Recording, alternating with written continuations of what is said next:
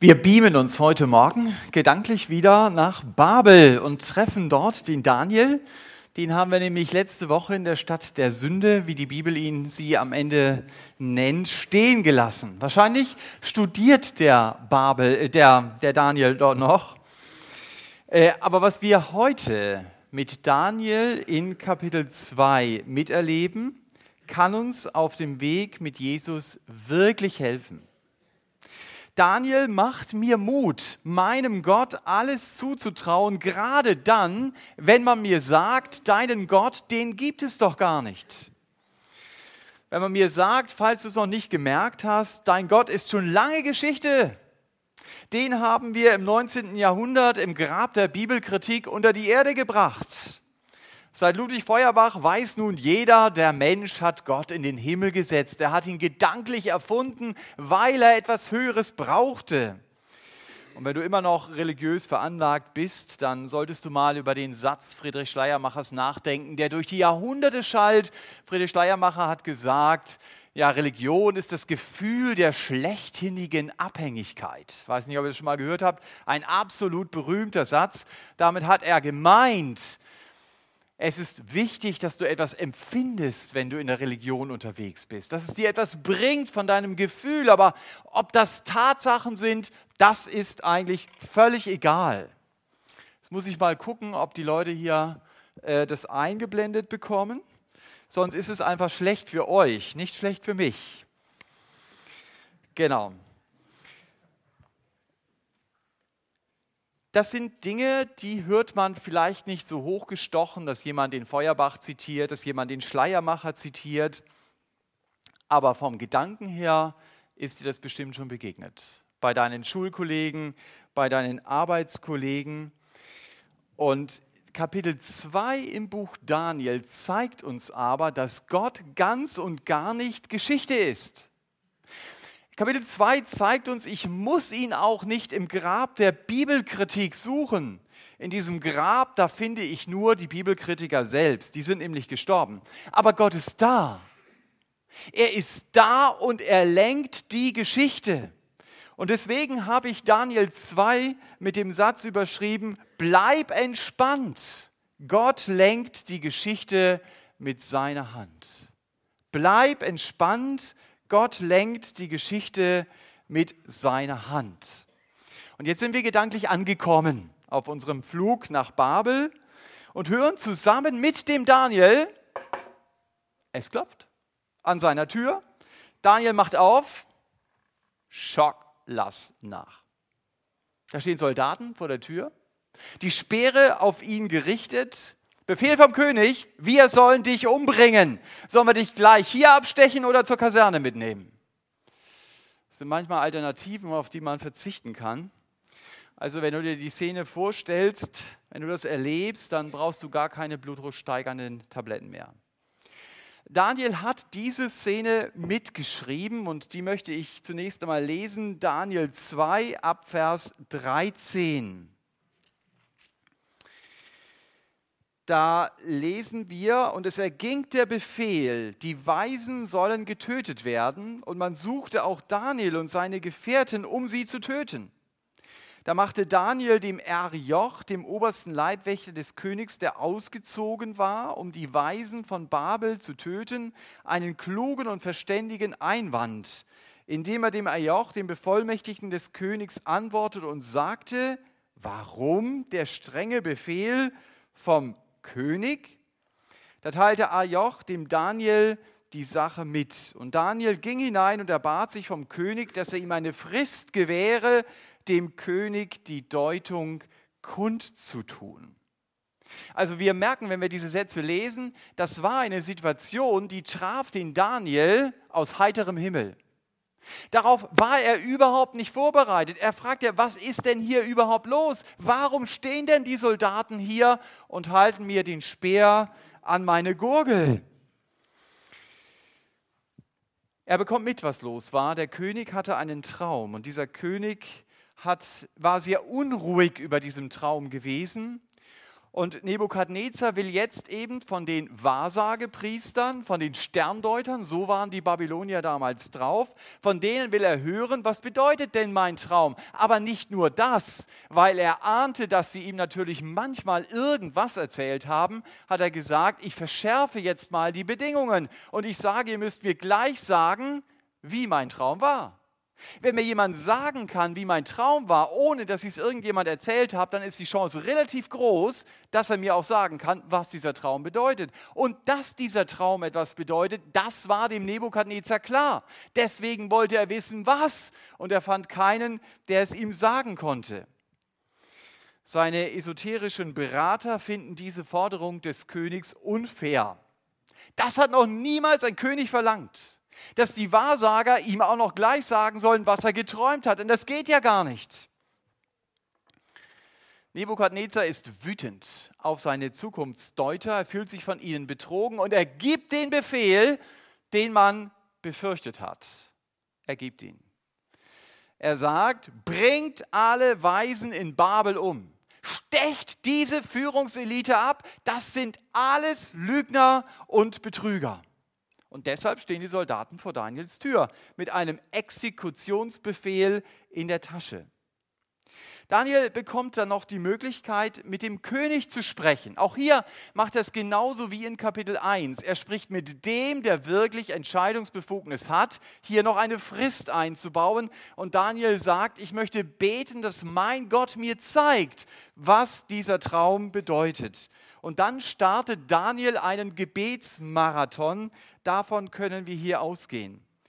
Daniel 2 ab Vers 17 bis Vers 23. Darauf ging Daniel in sein Haus und erteilte seinem Gefährten Hanania, Michael und Asaria die Sache mit, damit sie den Gott des Himmels um Erbarmen baten wegen dieses Geheimnisses, damit Daniel und seine Gefährten nicht mit den übrigen Weisen von Babel umkamen. Darauf wurde dem Daniel in einer Nachtvision das Geheimnis offenbart. Da pries Daniel den Gott des Himmels. Daniel fing an und sprach, gepriesen sei der Name Gottes von Ewigkeit zu Ewigkeit, denn Weisheit und Macht, sie sind sein. Er ändert Zeiten und Fristen. Er setzt Könige ab und setzt Könige ein. Er gibt dem Weisen Weisheit und Erkenntnis den Einsichtigen. Er offenbart das Tiefe und das Verborgene. Er weiß, was in der Finsternis ist, und bei ihm wohnt das Licht. Dich, Gott meiner Väter, lobe und preise ich, dass du mir Weisheit und Kraft gegeben und mich jetzt hast wissen lassen, was wir von dir erbeten haben, denn du hast uns die Sache des Königs wissen lassen. Das ist also eine ganz spannende Geschichte hier. Ich finde es sehr motivierend zu sehen, das Erste, was Daniel tut, das haben wir hier gelesen, er erzählt seinen Freunden, worum sie konkret beten müssen. Das ist so wichtig, dass ich Gebetsanliegen weitergeben kann und tue, wenn ich sie eben auch nicht alleine tragen kann, dass ich andere mit ins Boot holte, dass ich sage, bitte betet mit mir. Das Kennzeichen dieser vier Freunde, die uns vorgestellt werden im Buch Daniel, ist, dass sie nicht nur Ausflüge miteinander machten, nein, sie standen im Gebet fest zusammen nach dem Motto, dein Anliegen ist auch mein Anliegen. Also die haben wirklich füreinander gebetet. Ich wünsche dir das, dass du in der Gemeinde Freunde suchst und Freunde findest, mit denen du zusammen beten kannst. Gott hat eine ganz große Verheißung auf das gemeinsame Gebet gelegt. Und nicht nur Daniel hat hier erlebt, dass Gott seine Verheißung wahrgemacht hat. Es wäre schön, wenn du das auch erlebst in deinem Alltag. Gott macht hier die Verheißung wahr. Er zeigt mir, was die Bedeutung dieses Traumes ist. Und das war ja so. Das haben wir gelesen. Der Daniel bekommt von Gott gezeigt, was der König geträumt hat. Ich wünsche mir das auch, dass wir in unseren Gebeten viel mehr mit dem lebendigen Gott rechnen. Dass wir damit rechnen, Gott kann die Situation ändern. Oder er kann mir die Kraft geben, in der Situation, in der ich stehe, jetzt auszuhalten und weiterzugehen, auch wenn es mir schwerfällt. Dass ich damit rechne, wenn ich Gott um etwas bitte und es ist in seinem Willen, dann will er es mir geben. Oft muss ich mir nur sagen lassen, du hast nicht, weil du nicht bittest. Auch ein Satz der Bibel, den Jakobus mal formuliert. Er sagt, dass deine Hände leer sind, liegt nicht an Gott, das liegt an dir. Und dass deine Hände voll sind, so wie beim Daniel, da heißt der Weg dahin in der Regel einsames oder gemeinsames Gebet. Daniel bekommt also von Gott gezeigt, was dieser Traum bedeutet und auch, was seine Deutung ist. Und deswegen bricht er in Vers 20 in Jubel aus. Er sagt, wow, Gott hat tatsächlich mein Gebet erhört. Großartig. Es beeindruckt mich zu hören, wie Daniel betet. Das haben wir hier gelesen.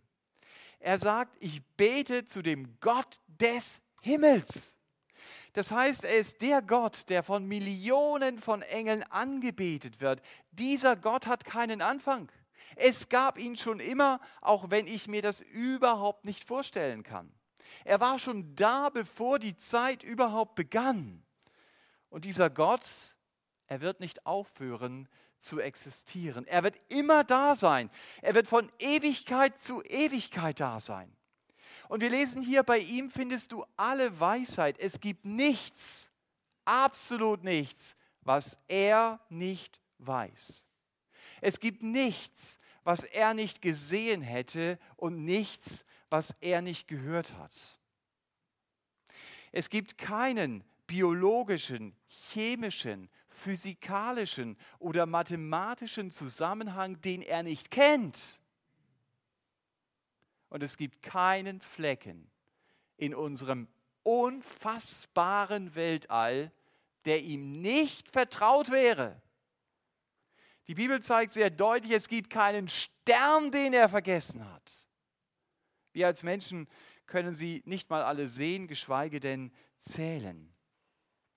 Das betet Daniel. Das bricht aus ihm heraus, als Gott sein Gebet erhört und ihm zeigt, was Nebukadnezar wirklich gesehen hat.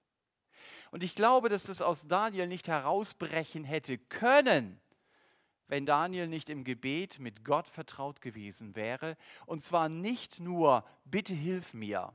Das dürfen wir beten, gar keine Frage sondern du merkst dadurch, dass Daniel all diese Dinge formulieren kann, dass es ihm wichtig war, dazustehen, über Gott zu staunen.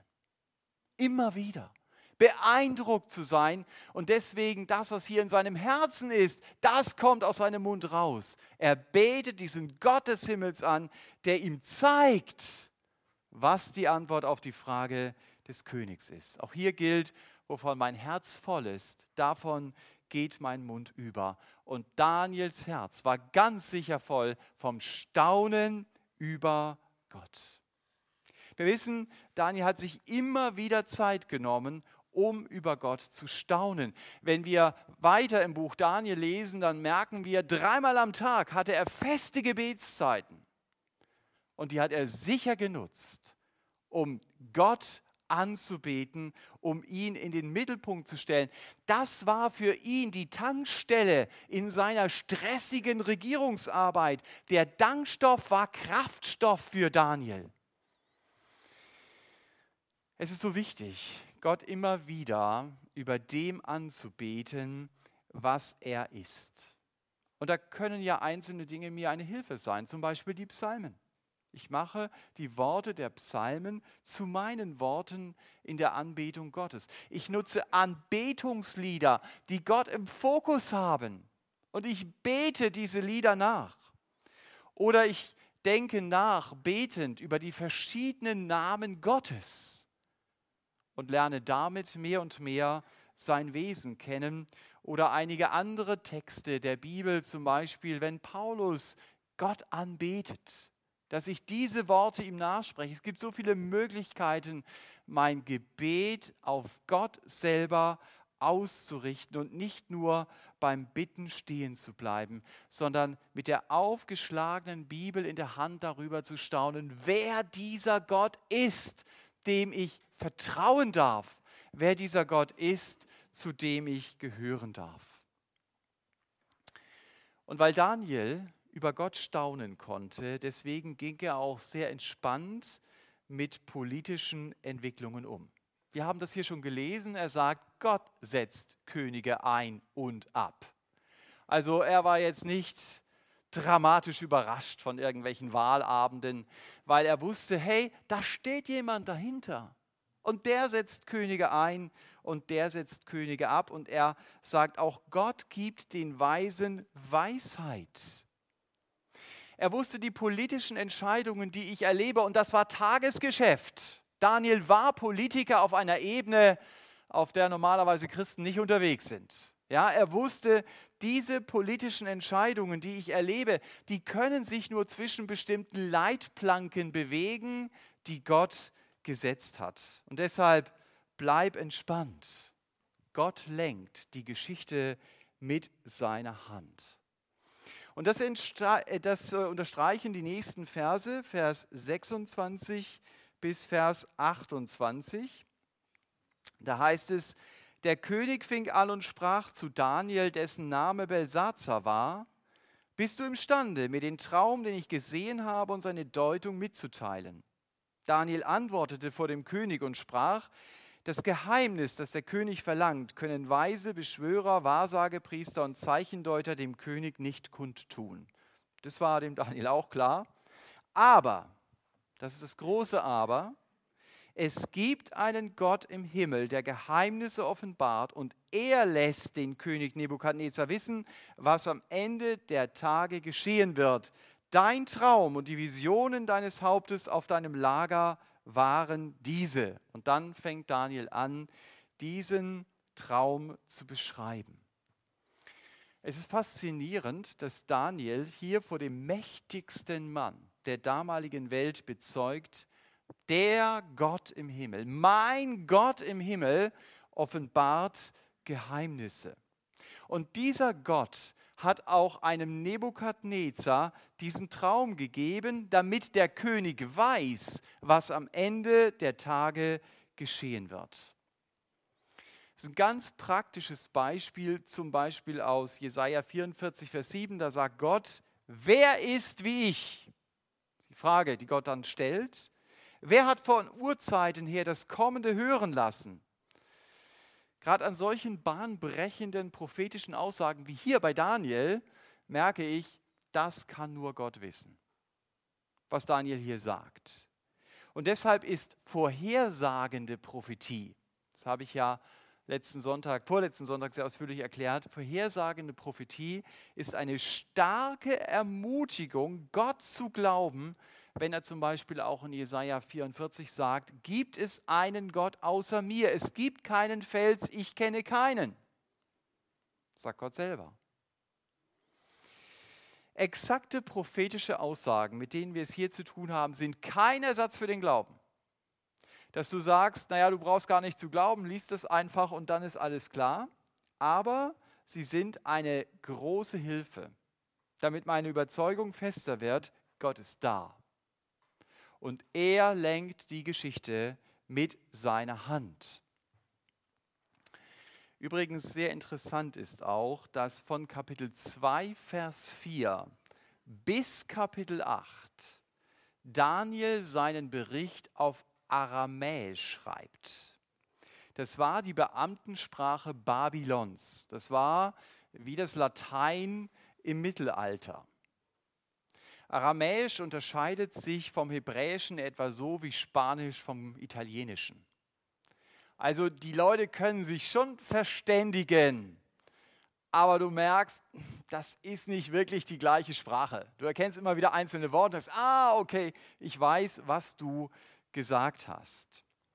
Und es ist in der Bibel eine absolute Ausnahme, auf Aramäisch zu schreiben. Das macht nur noch einer, das macht der Esra noch, als er nämlich sich um offizielle Verlautbarungen kümmert, die ihm geschrieben worden sind. Da wechselt er auch die Sprache, weil sie teilweise auch in dieser Sprache kommuniziert wurden. Und Daniel wechselt die Sprache und sonst macht das keiner. Die Frage ist, warum Daniel das hier so macht. Wahrscheinlich will er durch den Wechsel der Sprache deutlich machen, was jetzt kommt, das hat nicht nur für Israel Bedeutung. Das hat weltpolitische Bedeutung. Und deshalb sollte auch jeder babylonische Beamte das lesen können. Denn dazu war er logischerweise in der Lage, wenn du Beamter in Babylon warst, dann musstest du Aramäisch sprechen können. Und Daniel erinnert den König jetzt an seinen Traum. Jetzt hätte ich ein schönes Bild für euch gehabt, das müsst ihr euch einfach vorstellen.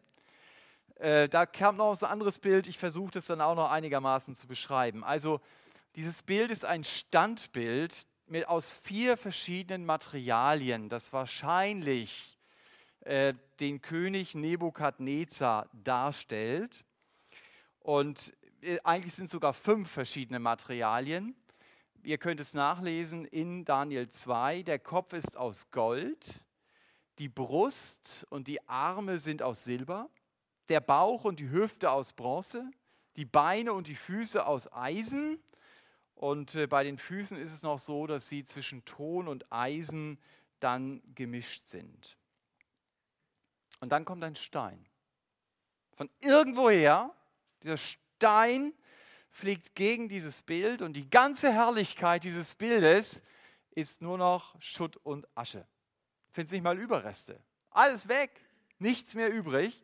Aber dieser Stein, der wird dann größer und größer und er wird ein riesiger Berg, der die ganze Erde bedeckt. Das war der Traum, den Nebukadnezar gesehen hat. Das hat ihn sehr unruhig gemacht.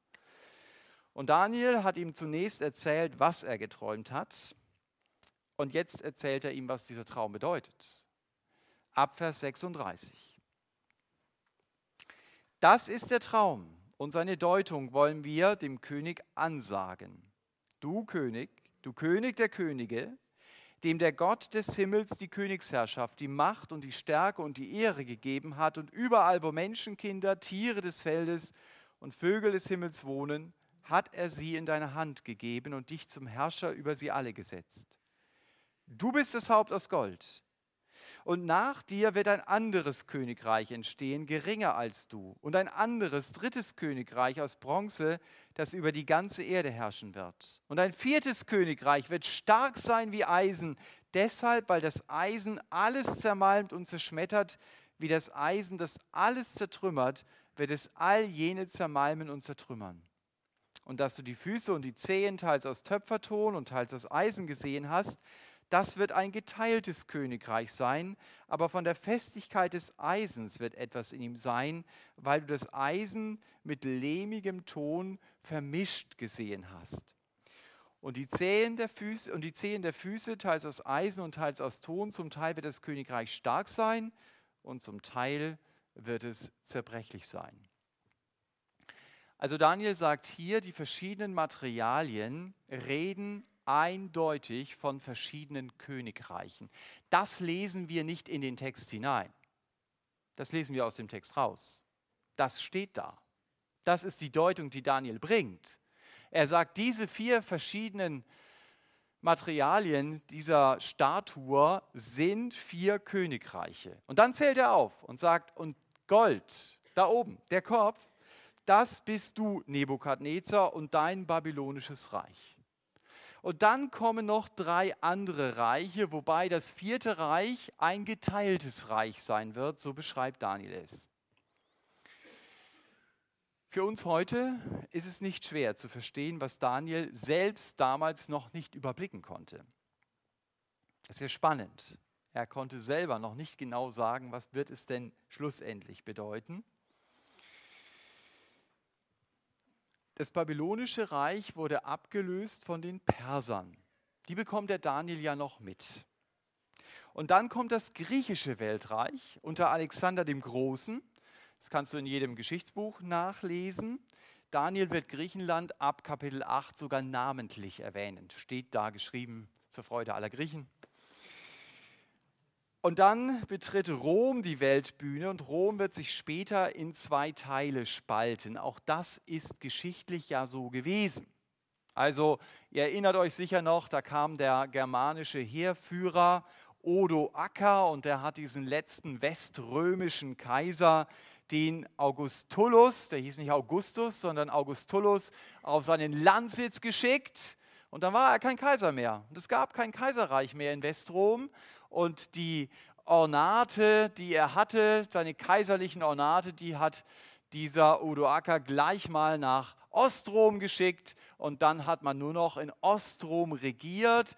Und wenn ihr dann irgendwelche archäologischen Ausgrabungen seht, dann redet man von Byzanz. Das ist nichts anderes. Hatte solche Kaiser wie zum Beispiel Konstantin, also sehr berühmte Kaiser. Ostrom hat weiter existiert, während Westrom untergegangen ist. Und es scheint so zu sein bei dieser Version, Vision, die Daniel hier hat, dass wir in Gottes Geschichtsschreibung immer noch in diesem römischen Reich leben. Auch wenn uns nicht der römische Kaiser mehr regiert.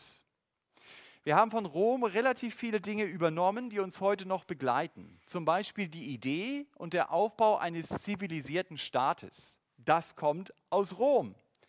Unser Rechtssystem ist zum großen Teil dort übernommen. Die Organisation von Verkehr, den Kalender, die Buchstaben, die römischen Zahlen und zum Ärger vieler Schüler die lateinische Sprache, die haben wir auch aus Rom übernommen. Es ist interessant, dass für Gottes Geschichtsschreibung das Jahr 1453 gar keine Rolle spielt. In diesem Jahr nimmt Mehmet II. Ostrom ein, das ganze Oströmische Reich. Dann kommt, äh, da will man das ja wieder aufbauen, das Osmanische Reich. Ja, und dann kommen nachher die Mamelucken und was weiß ich, was da alles noch an Reiche waren. Für Gott überhaupt nicht wichtig. Zum Schrecken aller Amerikaner. Amerika kommt dir gar nicht vor. Russland aber auch nicht. China auch nicht. Also, das ist für Gott gar nicht wichtig. Er lässt hier ähm, die Geschichte mit Rom auslaufen. Für Gott scheinen andere Dinge wichtiger zu sein als für unsere Historiker, denn für Gott ist auch Geschichte anders wichtig. Was für ihn wichtig ist, ist die Geschichte seines Heils. Also die verschiedenen Entwicklungen, durch die deutlich wird, mein Erlöser heißt Jesus Christus. Und so kannst du ihn kennenlernen. Gottes Heilsgeschichte läuft auf der Bühne der Weltgeschichte ab. Wenn wir in einigen Wochen die Weihnachtsgeschichte lesen, dann heißt es, es ging eine Verordnung vom Kaiser Augustus aus, als Kyrenius Landpfleger von Syrien war. Und dann gehst du in eine Bibliothek, nein, du gehst auf Wikipedia und dann schaust du dir das an und dann findest du die Jahreszahlen dazu.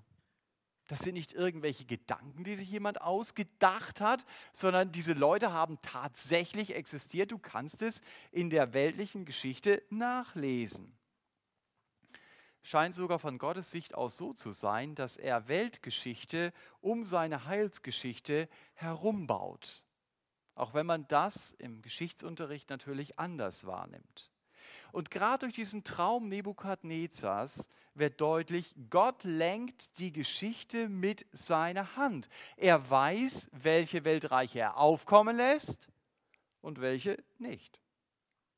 Er setzt Könige ab und er setzt Könige ein. So hat es Daniel hier gesagt. Durch diesen Traum wird aber auch deutlich, Gottes Geschichte ist eine lineare Geschichte. Dieser Gedanke kommt erst mit dem aufkommenden Christentum auf. Den gab es vorher gar nicht. Da hat man gedacht, ja, Geschichte, das ist so ein Zyklus, alles wiederholt sich. Geschichte hat nicht wirklich ein Ziel. Daniel sagt hier genau das Gegenteil. Er sagt, die Geschichte hat ein Ziel. Die Geschichte ist linear. Gott macht zielorientierte Geschichte. Er hat ein Ziel mit seiner Heilsgeschichte und die Weltgeschichte wird ihm nicht dazwischen funken können. Hinter vielen weltpolitischen und geschichtlichen Ereignissen steht Gottes Absicht. Das merkst du sehr schnell, wenn du die Bibel liest. Du siehst, wie Israel nach Babylon deportiert wird. Und du kannst denken, naja, das war eine kluge Politik, die, da, die Babylon damals gemacht hat. Die haben aufgerüstet, dann haben die politisch relativ gut agiert und deswegen haben sie Israel besiegt. Aber wenn du die Bibel schaust, sagt Gott, weil Israel ungehorsam war, deshalb mussten sie nach Babylon gehen.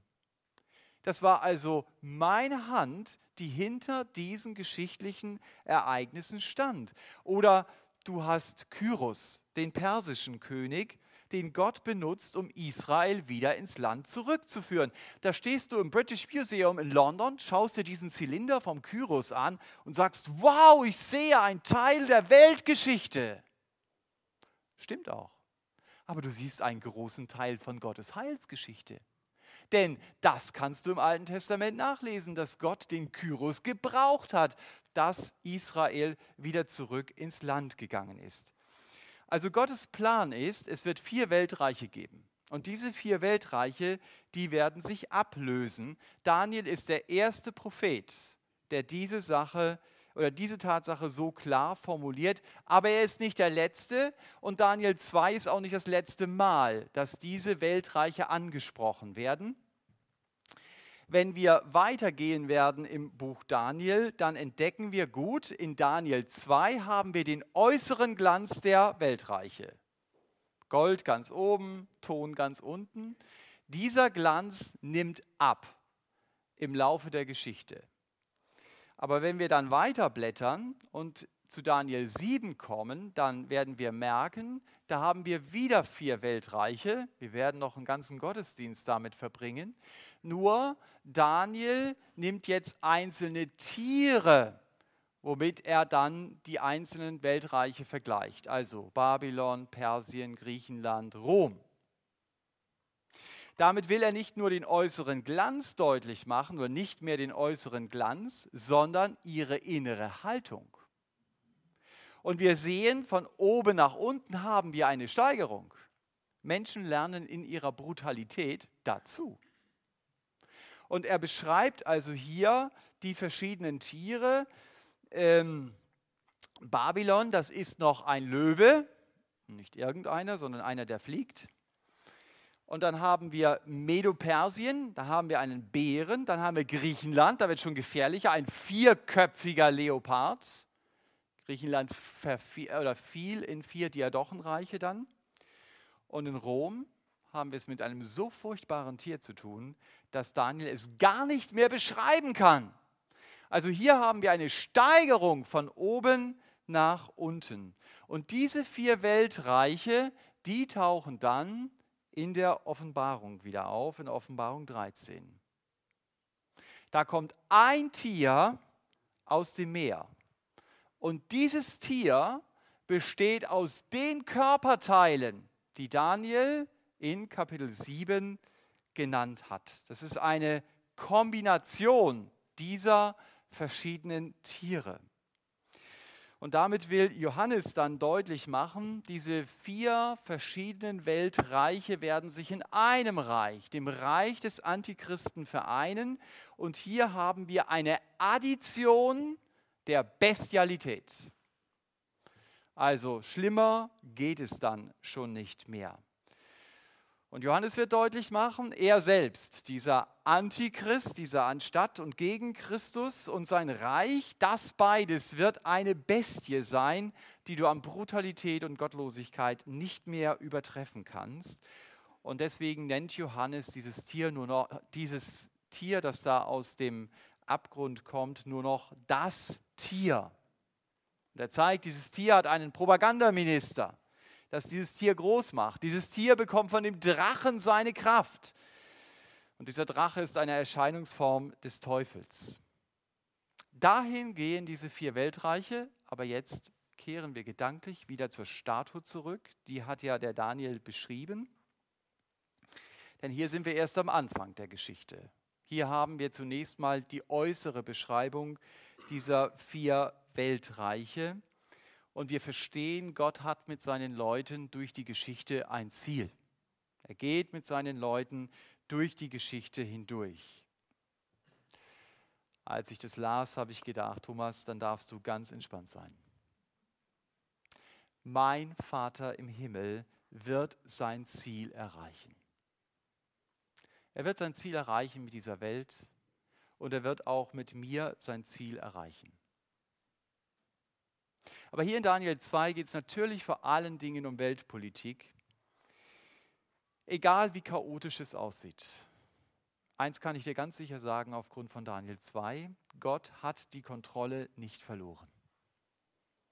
Er ist der Herr der Geschichte. Unsere amerikanischen Geschwister formulieren es so schön, His Story heißt History. Also History ist Geschichte und eigentlich ist History His Story, seine Geschichte. Gott hat alles in der Hand. Ich weiß, es gibt gerade, gerade in konservativen christlichen Kreisen eine ganze Menge Verschwörungstheorien, die da unterwegs sind, also von Illuminati bis Bilderberger, alles geboten, alles dabei, um deutlich zu machen, diese Welt wird von einem Schattenkabinett gelenkt und die Regierenden müssen das machen, was Rothschilds und andere Leute ihnen sagen. Und manche Christen beschäftigen sich Stunden, Tage, Wochen lang damit und schreiben endlose E-Mails, um die Welt einfach aufzuklären. Da mag manches wahr daran sein. Aber was ist die Konsequenz? Ich werde diesen Flow nicht aufhalten können. Jemand sagte letztens, fand ich einen guten Beitrag, das beste Beispiel dafür ist Donald Trump. Er ist eigentlich nicht abhängig von anderen, er hat genug Kohle, er hat eine ganze Menge eigene Vorstellungen, die er durchdrücken will. Und du merkst jetzt schon, es wird beim Willen bleiben. Das wird nicht funktionieren, weil du gegen den Flow, der dort herrscht, dich gar nicht wenden kannst, egal wer immer dran ist. Aber eins ist auch klar, letztendlich müssen Politiker auf den Bahnen laufen, wie Gott seinen Weg durch Geschichte baut. Die können nicht nebenher mal eine Spur machen und sagen, hier fahren wir von Gottes Autobahn ab. Das funktioniert nicht. Es wird ganz genau so kommen, wie Gott es geplant hat. Deshalb bleib entspannt. Konzentriere dich auf das, was Gott mit dir und deiner Geschichte macht und sei dir bewusst, gut, er gibt natürlich einen gewissen Gestaltungsspielraum, aber es geht auch um seine Heilsgeschichte. Und darum wird Weltgeschichte gebaut. Vers 44 heißt es, und in den Tagen dieser Könige wird der Gott des Himmels ein Königreich aufrichten, das ewig nicht zerstört werden wird. Und das Königreich wird keinem anderen Volk überlassen werden. Es wird all jene Königreiche zermalmen und vernichten, selbst aber wird es ewig bestehen. Wie du gesehen hast, dass von dem Berg ein Stein losbrach, und zwar nicht durch Hände, das Eisen, die Bronze, den Ton, das Silber und das Gold zermalmte, ein großer Gott lässt dem König wissen, was nach diesem geschehen wird, und der Traum ist zuverlässig und seine Deutung ist zutreffend. Das ist, was Daniel hier sagt. Hier geht es also um Gottes Königreich. Das ist ein spannendes Thema. Und dieses Königreich, das wird ewig bestehen das ist kein frommer Wunschtraum, den wir uns heute Morgen irgendwie vorstellen. In diesem Reich wirst du leben, wenn du zu Jesus gehörst. Die Wahrheit ist aber auch, in diesem Reich wirst du nicht leben, wenn du nicht zu Jesus gehörst. Wir bieten deswegen auch immer wieder die Möglichkeit, wenn du merkst, ich bin wahrscheinlich gar nicht in diesem Reich dabei, dass du ein Gespräch suchen kannst. Zum Beispiel nach dem Gottesdienst werden hier vorne Mitarbeiter sein, die auch bereit sind, mit dir zu beten, die bereit sind, mit dir zu sprechen, wo du einfach merkst, hey, wahrscheinlich bin ich gar nicht dabei. Denn das ist das Wichtigste vor aller Weltgeschichte, um die es in diesem Kapitel geht. Habe ich eine persönliche Beziehung zu Jesus? Und diese Beziehung, die möchte er mir schenken. Und wenn ich diese Beziehung habe, wenn ich zu diesem Gott gehöre, dann werde ich auch in dem Reich sein, das hier mit diesem Stein beschrieben wird, in dem er regiert. Dann weiß ich, mein Leben hört mit meinem Tod nicht einfach auf, sondern es wird anders. Dann geht es weiter, dann kann es nur noch schöner werden, weil ich das sehe, was ich jetzt glaube. Gottes Reich Dieser Stein ist die Hoffnung, die mich ganz entspannt in die Zukunft schauen lässt, weil ich weiß, Gott hält die Fäden in seiner Hand. Und er hat ein unbeschreibliches Ziel für mich vorbereitet und darauf kann ich mich freuen. Schon jetzt kann ich mich darauf freuen.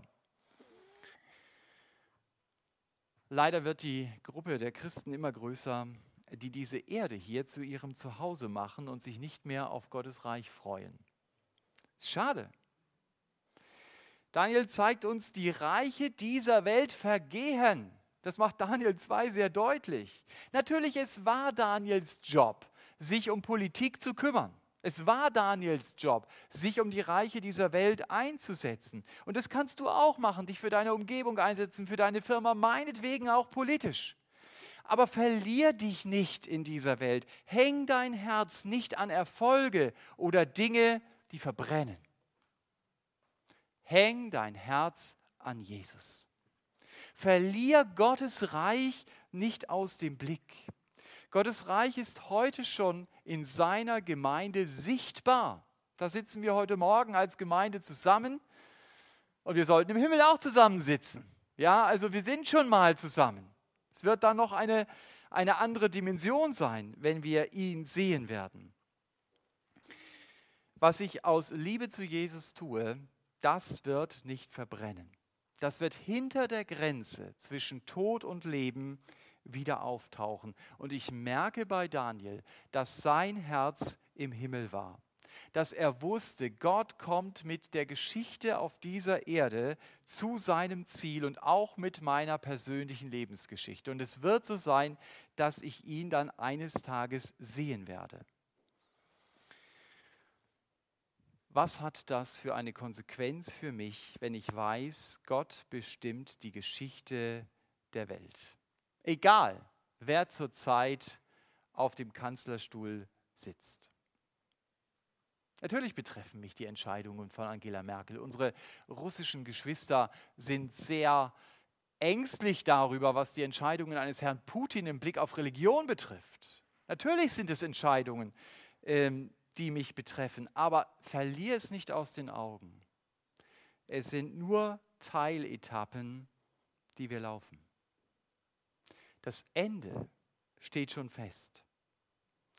Und da wartet der Herr Jesus mit offenen Armen auf mich. Mensch, das wird ein Moment sein. Ich kann mir das, ich kann mir das sogar sehr emotional für mich persönlich vorstellen, dass ich da stehe mit Tränen in den Augen, denke, wow, jetzt, jetzt darf ich dich sehen. Das ist das Ziel, auf das ich zugehe. Wenn ihr dieses Kapitel zu Ende lest, Daniel 2, dann werdet ihr sehen, dass, Daniel, dass Nebukadnezar dann zu Daniel sagt, euer Gott ist der Herr der Könige. Und euer Gott, er offenbart Geheimnisse, und dann erlebt Daniel, wie der Nebukadnezar ihn in eine sehr hohe Stellung einsetzt, so als den Oberhirten. Er kann sogar seine Freunde als Ministerpräsidenten einsetzen. Absolut erfolgreicher Politiker. Aber Daniel weiß, ich bin nur ein ganz kleines Rad in Gottes großem Getriebe. Daniel weiß, Gott kommt mit seiner Heilsgeschichte zu seinem Ziel. Und was die Weltgeschichte betrifft, wenn du morgen die Zeitung aufschlägst oder dein entsprechendes Nachrichtenportal anschaust, erinnere dich daran, das muss mich nicht aufregen, weil ich weiß, bleib entspannt. Gott lenkt die Geschichte mit seiner Hand. Amen.